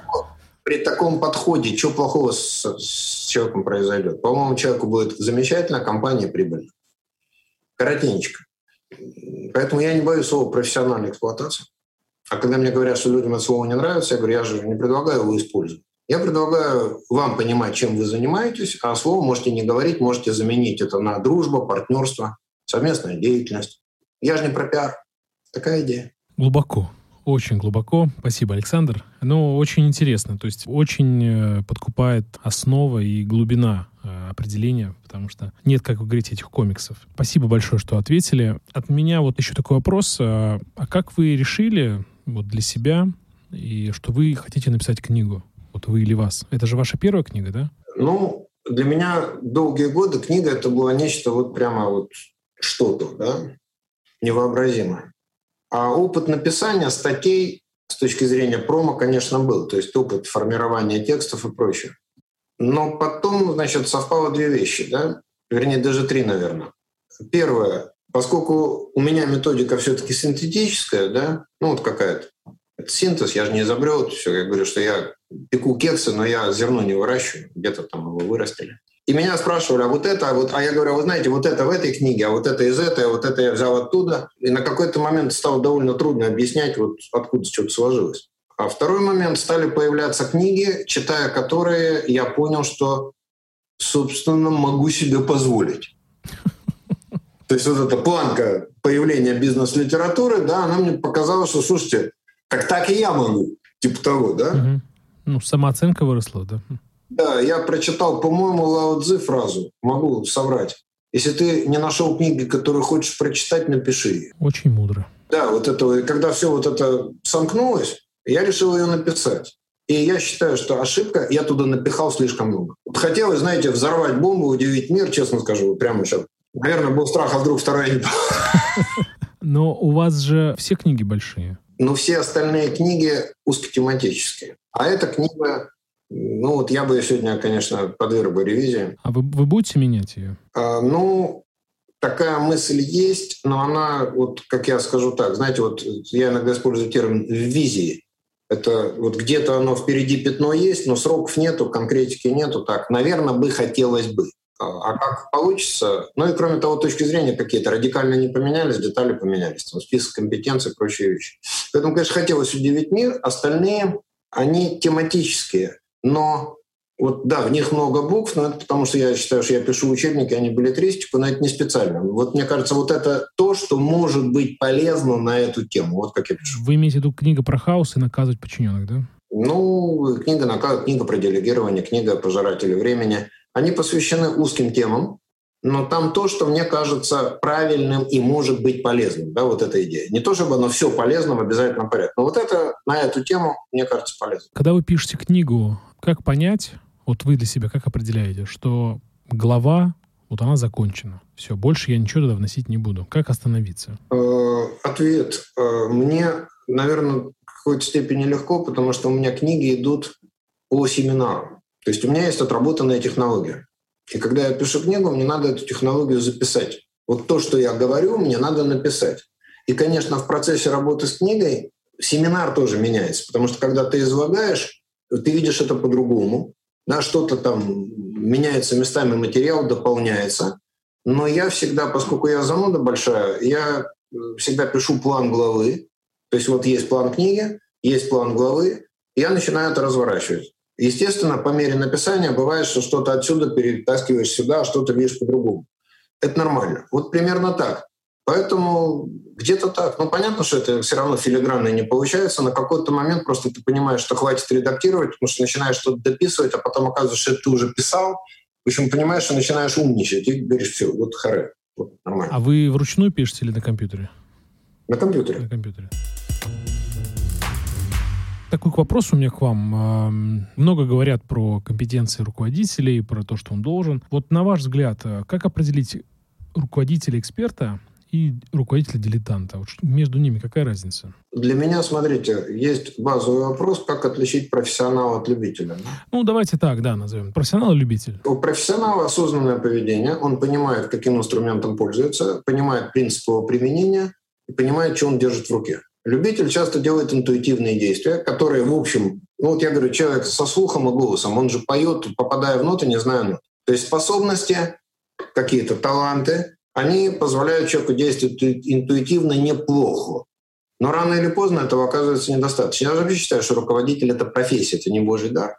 И как только начинаешь к этой области относиться как к профессии, все становится на места. Ведь для любой профессии это справедливо. Для меня профессионал — человек, который может описать методику, которую он действует, объяснить логику ее применения. Не пересказать прочитанное, вот не начетничество, да, не выученные знания, а профессионал объясняет, я сейчас беру вот эту гайку, или я беру вот этот ключ, я вот собираюсь сделать это. Для меня вот это отличие в менеджменте тоже. То есть при этом сейчас канонического описания ни одной методики нет. Но если человек, например, ты умеешь делегировать, да, как ты это делаешь? Почему ты так делаешь? И человек это объясняет, это профи. То есть он знает, как и зачем. Он знает, что делать, как делать, и может объяснить, почему, зачем. Значит, если у него хоть какая-то методика, а канонической методики нет, это уже профессиональное поведение. В, в, в менеджменте для меня это тоже. Хорошо, соглашусь. Давайте попробуем спустя э, там 10-20 лет все поменялось, все управление. А давайте попробуем немножко пофантазировать, э, включить футурологов. Как вы думаете, через 10 лет каким будет руководитель? Он будет другим, он будет чем-то отличаться или все равно база от базы не уйдешь? Э, ну, из меня футуролог не очень, наверное, хороший. Я предположу, что база останется, а к тюнингам требования резко возрастут. А пример можете привести? А, пример тюнингов? Ну да, да. Ну, вот, вот эти все вопросы по раскрытию талантов, да. Э, думаю, что они будут повышать свою актуальность. Именно потому, что все больше будут цены люди, которые работают интеллектом головы. У этих людей будет все больше выбор, куда идти работать. И поэтому, чтобы удержать лучших людей, нужно самому быть искусственному управленцу. Потому что, когда говорят, вот надо привлечь суперкоманду, всегда вопрос. Я иногда задаю жесткий вопрос, вот нам нужны суперпрофи. Я говорю, а вы им нахрена? Я говорю, суперпрофи им есть куда идти обычно. Смотрите, Александр, то есть правильно понимаю, что э, будут ценны те профессии, которые раскрывают человеческий талант, то есть э, или человеческое счастье, чтобы они были более счастливы на работе, или эмоциональный интеллект. То есть... Ну, в том числе уже есть же сейчас компании, там, директор по счастью, там, но это база... Нет, ну нормально, э, нет, это прекрасно, если есть база. Без базы это надолго не взлетит, а это база, 100%. База, поясните, пожалуйста. Что имеете? Ну, база — это базовые управленческие компетенции, я их такими называю, планирование, то есть так называемая организационная компетенция. Ну, то есть классика называется. менеджмента. Классика менеджмента, она и там есть, и здесь, э, ну, без нее никуда, просто ее необходимо, но недостаточно. И вот то, что к ней надо добавлять, вот это будет расти. Ну, сейчас, если у вас в компании нет методик, которые обеспечивают, ну, мягко говоря, исполнительскую дисциплину в хорошем смысле этого слова, потому что есть разумная дисциплина, есть тупая, слово дисциплина тоже несовременное. А тупую вот. можете привести пример потом, как закончите? Могу. А, значит, а, то директор по счастью не поможет. То есть все будут счастливы и все будут работать шаля-валя. Вот. А, а что касается, да, у меня тоже есть э, работный ответ, есть три признака отличия разумной дисциплины от тупой. Дисциплина, как говорят, не самоцель, но без дисциплины ни одна цель не достигается. И как раз признак профессионального поведения — это не ждать вдохновения, а уметь себя привести в нужное состояние. Потому что обычно вот надо вдохновение, я говорю, а профи, он умеет себя приводить в вдохновение, а не ждет, пока его посетит муза. Вот. А, так вот, три признака Требования разумной дисциплины имеют логику, они опираются на интересы дела. Требование тупой, кроме фразы «так всегда было, так положено, это решили совет директоров», не имеет никакого объяснения. Второй признак. А, требования разумной дисциплины обеспечены ресурсами, они выполнимы. То есть человека либо научили, либо дали методику, либо показали как. То есть под требования разумной дисциплины он выполнил, потому что под это заведен ресурс и несколько требований не противоречивы. Вот, на мой взгляд, три минимальных признака, отличающие разумную дисциплину от тупой. Но дисциплина тоже не современный термин. Ну, а что сейчас сказать про как еще объяснить? Бихевиоризм, То есть еще, по-моему, сложнее, нет? Да, как-то дисциплина — это какая-то часть, просто она не в части. Если почитать, сколько звучит вдохновение, радость там, освобожденного труда, сколько звучит дисциплина, дисциплина...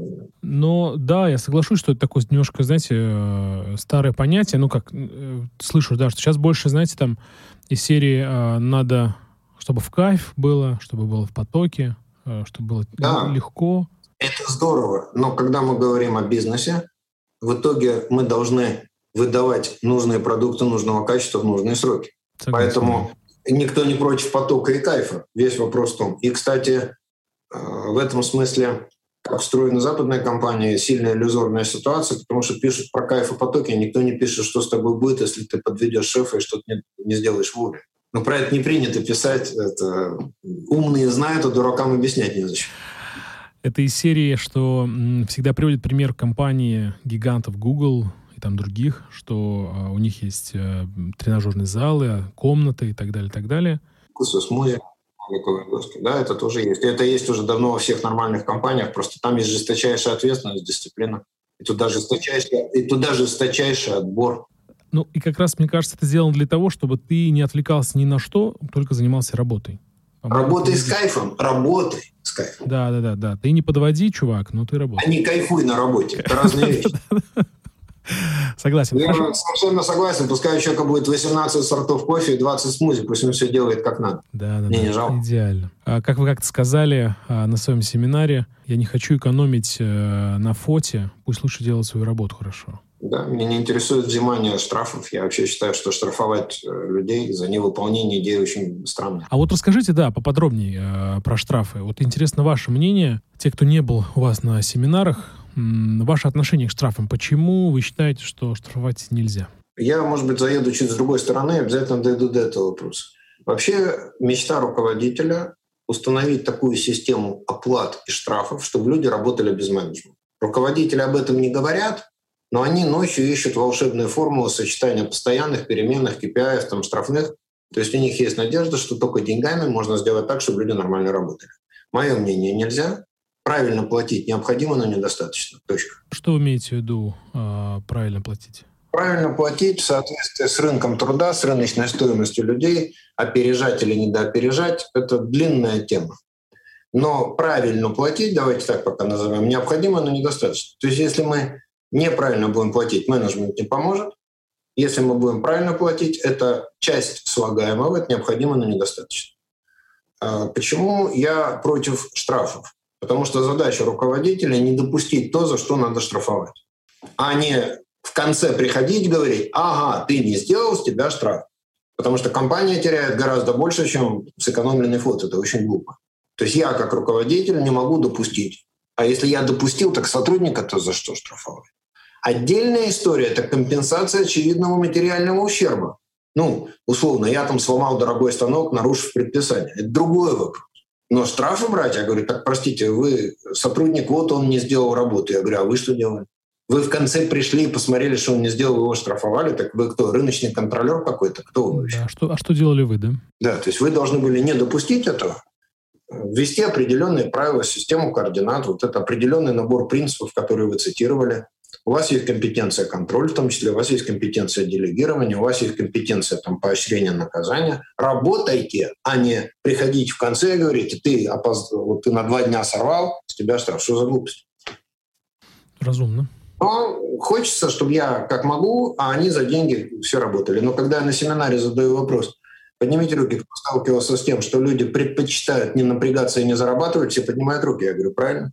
Но если спросить, а что нужно, чтобы люди хорошо работали, отвечают же правильно платить. Я говорю, слушайте, сомкните вот это вместе. Правильно платить необходимо.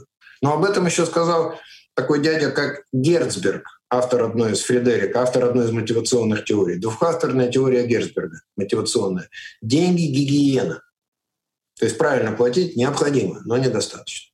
Так что я тоже ничего нового не изобрел. Ну, смысле, вы обладаете знаниями, которые несут в массу. Ну, вы представляете, сколько сегодня сказали про таких авторов. Если их прочитать все, то я думаю, что будет очень полезно.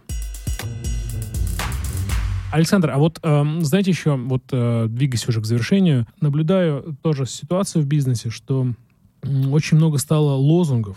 То есть какое-то время почему-то я, может быть, на это обращаю внимание. А много всякие лозунги, вот давайте, эгегей, эгегей. Почему-то вот я наблюдаю это больше. Может быть, такой период жизни, не знаю. Кто-то говорит, какой-то там руководитель, давайте мы должны стать первыми. А у нас условно мыла нет в туалете. Вот э, у, у этой компании вообще может что-то быть? Нет, потому что люди как раз... Ну, это опять попытка, ну, как-то вот люди читают какую-то литературу там, да, люди ищут методы. Это бизнес, скажем так, не профессионализм в первую очередь. Часто ведь те, кто так говорит, они, э, к сожалению, искренне верующие в это, что это сработает в эгегее. То есть бытие сознания, безусловно, сознание важно, но с моей точки зрения, не отрегулировав бытия, на одном создании можно стартовать, стартапы, но это тоже объясняется определенными законами. Долго на этом не летает. А, а люди, они очень остро видят разницу между декларациями и реальностью. И, кстати, я на некоторых семинарах говорю, что люди лучше всего понимают, кем вы их считаете, когда заходят в туалет. Да, согласен. И другие места. Если вот э, это то, кем вы их действительно считаете. Очень так мудро. Я просто вспомнил кейс, когда бывший генеральный директор АвтоВАЗа, я забыл фамилию, управлял а, Volvo. Управлял Volvo, который, да, да, да. Швед, который, да, да, я тоже забыл его фамилию. И он первым делом пошел в туалет на АвтоВАЗе. И да? сказал первым делом сделать э, ремонт в туалете. Я просто сейчас вспомнил почему-то вот этот кейс. А в свое время, кстати, еще советская была история, которая как-то просочилась, что когда мы там так дружим, а мы же так с Японией периодически дружим, и мы их там повели у себя на какой-то завод, не помню в каком городе, и показали, и говорим, что вот почему вы не хотите, вот давайте разместим здесь совместное предприятие. Японцы из них долго выбивали ответы, они в итоге сказали вот со всей своей мягкостью, что вот люди, которые работают в таких условиях, не могут сделать ничего хорошего. В принципе, да, вот которые ну, в этом есть свое зерно. Правда, не значит, что если мы сделаем роскошные условия, то люди будут хорошо работать. Соглашусь, да. А, Бу Андерсон его фамилия. То есть я имею в виду, что сегодня норма, и что я говорю многим руководителям, собственникам, я говорю, коллеги, вообще для нормальных людей война закончилась. Если вы готовы подохнуть за свой бизнес, они за ваш не готовы, и не надо их к этому призывать. Если вы их все время призываете, сейчас не время, надо там ремешок затянуть, им это давно осточертело. Не в бровь, а в глаз. А, Александр, давайте тогда двигаться а, уже в завершению. И традиционно я задам уже вопрос, который я задаю всем своим героям. Но первый раз спробую сделать вопросы от подписчиков. Выбрал самые интересные, и сейчас я вам их задам. Первый не вопрос, а просьба. Одна из подписчиц попросила передать, что вы красавчик и очень крутой бизнес-тренер. Поэтому я с легкостью это передаю. А теперь к вопросу. Скажите, в каком а, порядке лучше начать читать ваши книги? Ну, наверное, я бы советовал вы или вас, а потом по необходимости, потому что книги посвящены вы или хаос — это про планирование, как наказывать подчиненных — это про наказание. Книга «Пожиратели времени», которая скоро выйдет под новым названием, это про самоорганизацию, а книга «Делегирование» про делегирование. Ну, логично. Поэтому каждая про свое. У меня есть написанное в соавторстве там э, про стресс, но я там отнюдь не главный запивала, потому что все-таки не моя тема. Я там так подстроился через самоорганизацию, но я там соавторствую. Там есть хорошие соавторы. Окей. А как книга называется? Управление стрессом. На ваш взгляд, какие книги, так скажем, must-have для э, современного руководителя? Ну, если говорить об управлении сотрудниками, то я назову тоже фамилию. Это Друкер, это Тарасов, это Голдсмит, ну, наверное, вот... То есть вот эти, вот эти, база... вот, вот, вот, вот эти три кита такие прям? Ну, как база хватит. Я бы Макиавелли советую, конечно, перечислить. То есть э, у, у людей хватит... Э, сейчас, может быть, кто-то послушает, скажет, не, руководителями я точно не буду. Когда увидит, увидит эти увидит эти труды, все труды этих... А хоть одну профессию можно через лайфхаки изучить? Назовите хоть одну. Я же говорю, как только говоришь, что руководитель профессия, то все мифы уходят. Через э, видео на YouTube. Кораблестроение для, кораблестроение для чайников, ну да. А кроме управления персоналом, там, для компетенции, возможно, какие-то еще книги. Вообще, вот вы э, что бы порекомендовали э, для руководителей, посколько ваша основная профессия — учить руководителей, да. Чтобы еще ну, опять, книг было. Если говорить о маркетинге, то это в первую очередь Кот, Котлер и Портер. Если мы хотим выстраивать стратегию конкурентного преимущества, то в основе это портер, это база опять. Вот с нее начинается. И опять бесконечное количество тюнингов. И когда говорят, что Портер устарел, я говорю, Портер входит в число там, 50 самых авторитетных людей мира, которые, видимо, и те, кто составляет рейтинг, видимо, не в курсе вашего мнения, что он устарел. Да, да. Видимо, они не читали Портер просто. Портер, Котлер, ну, прям совсем прям по классикам прям идем. Ну да, куда без Ньютона -то? Нет, так эта база, смотрите, на этой базе есть очень много книг, которые дают дополнительные взгляды, тонкие взгляды. Есть очень много методик, но я называю вот с чего начинать то, что должно ложиться в фундамент. А докручивать это можно через огромное количество и более современных авторов. Но они, кстати, никто не отрицает Портера, как правило. Да? Они ну, логично. говорят, а можно вы... добавить. А что бы вы добавили из современных авторов? А сходу так наизусть не помню. Честно, это без иронии, да, просто вот полка большая, и когда есть база, то бывает, что из каждой книги что-то вытаскиваешь, да, вот там иногда там одну мысль, иногда одну страницу, но книга того стоит. Но без базы это все отдельно, оно Понятно. не летает. Ну, ваш э, метод очень интересен. То есть ваше отношение к этому очень так прям подкупает, мудро. Чуть э, про вас вопрос, про вашу там, физическую форму. Вы в прекрасной форме, блестящей, я бы даже сказал. Скажите, в чем секрет вашей формы, что вы делаете, как занимаетесь? Как обычно, прозвучит прозаически не секрет, а известные вещи. Это режим питания в первую очередь.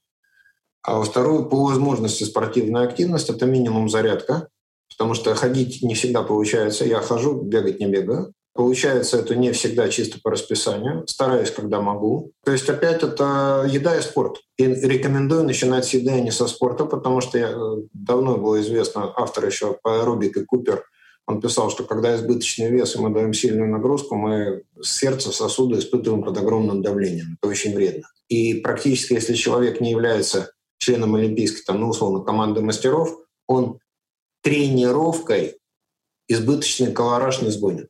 И поэтому, когда говорят, что у человека избыточный вес, он говорит, надо спортом. Я говорю, для начала отрегулируйте питание, сбросьте вес до правильного, и потом или там параллельно займитесь спортом. Поэтому опять никакого секрета.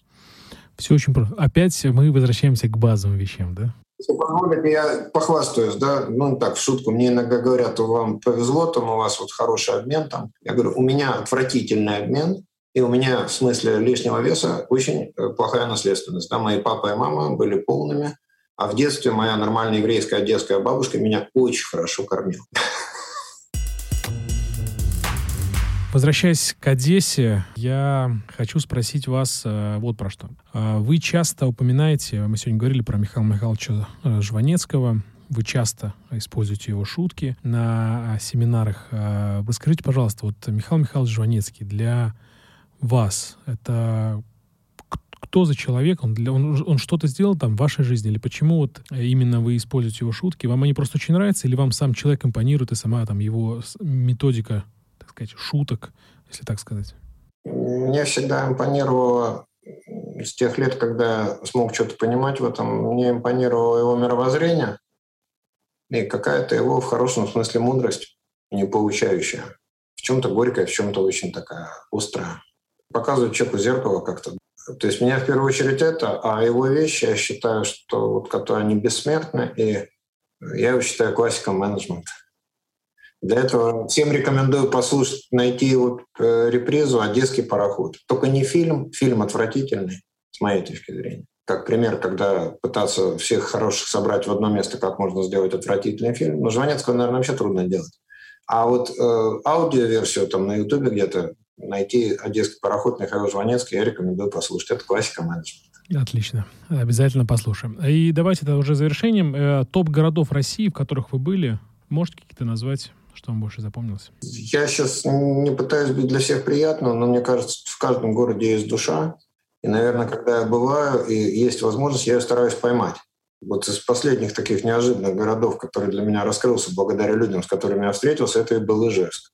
Я встретился с местными а, организаторами Ижевского сигарного клуба э, и увидел двух фантастически увлеченных, фантастически вот интересных людей, которым просто вот огромное было удовольствие просто побеседовать.